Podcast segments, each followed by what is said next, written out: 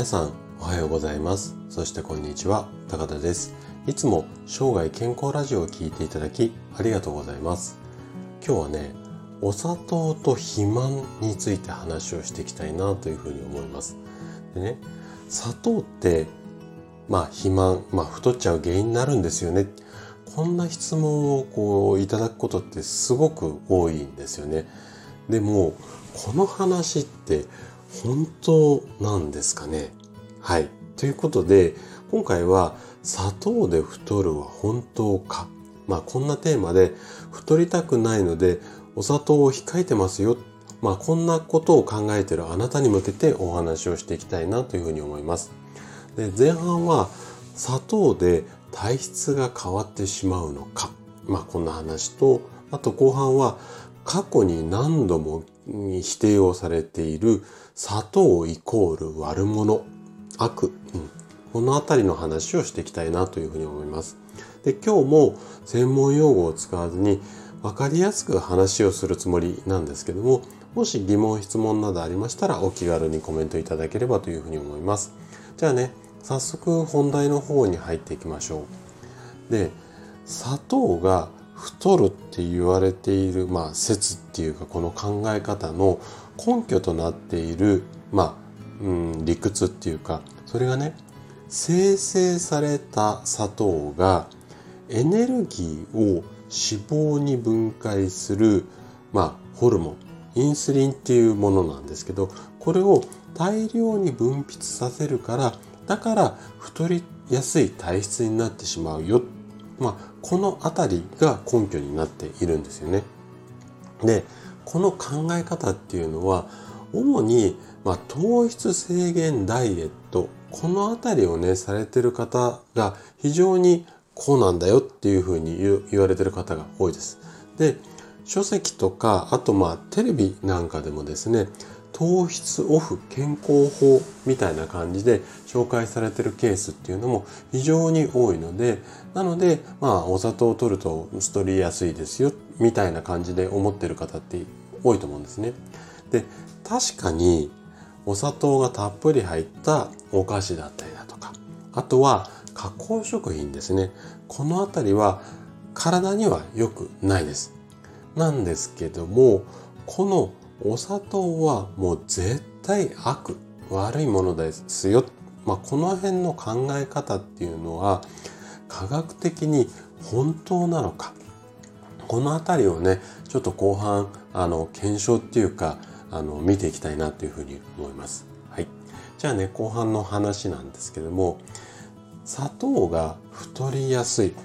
この説っていうか考え方って本当にこう昔からずっと言われてきているものなんですよね。でもう医学的っていうか科学的にも何度もこの実験でこう検証をしてまあ砂糖が原因で太るだ太らないだっていうのはもう科学的にもう証明はされているものが多いんですよ。こういったエビデンスっていうのが非常に多いんですよ。で代表的なもので言うとちょっと古いデータなんですけども1997年デューク大っていうところで行われた実験なんですよね。でどんな実験かっていうと参加者の摂取カロリーを全く同じにしてあげてその砂糖の量だけを変えて体質を測定しましたこんな実験のデータなんですよ。で具体的には参加者の半分は総カロリーの43%をお砂糖にしました。で残りの半分は総カロリーの4%をお砂糖にしました。だ43%か4%ですね。この違いかなりの開きがあると思うんですけどもこのぐらい違いをうんと出さしたんですけども6週間後この両方のグループの体重を測った時に両方とも同じような体重だったと。まあ、この辺りが砂糖イコール、まあ、太りやすいは NG ですよっていうか違いますよっていう、まあ、考え方なんですよね。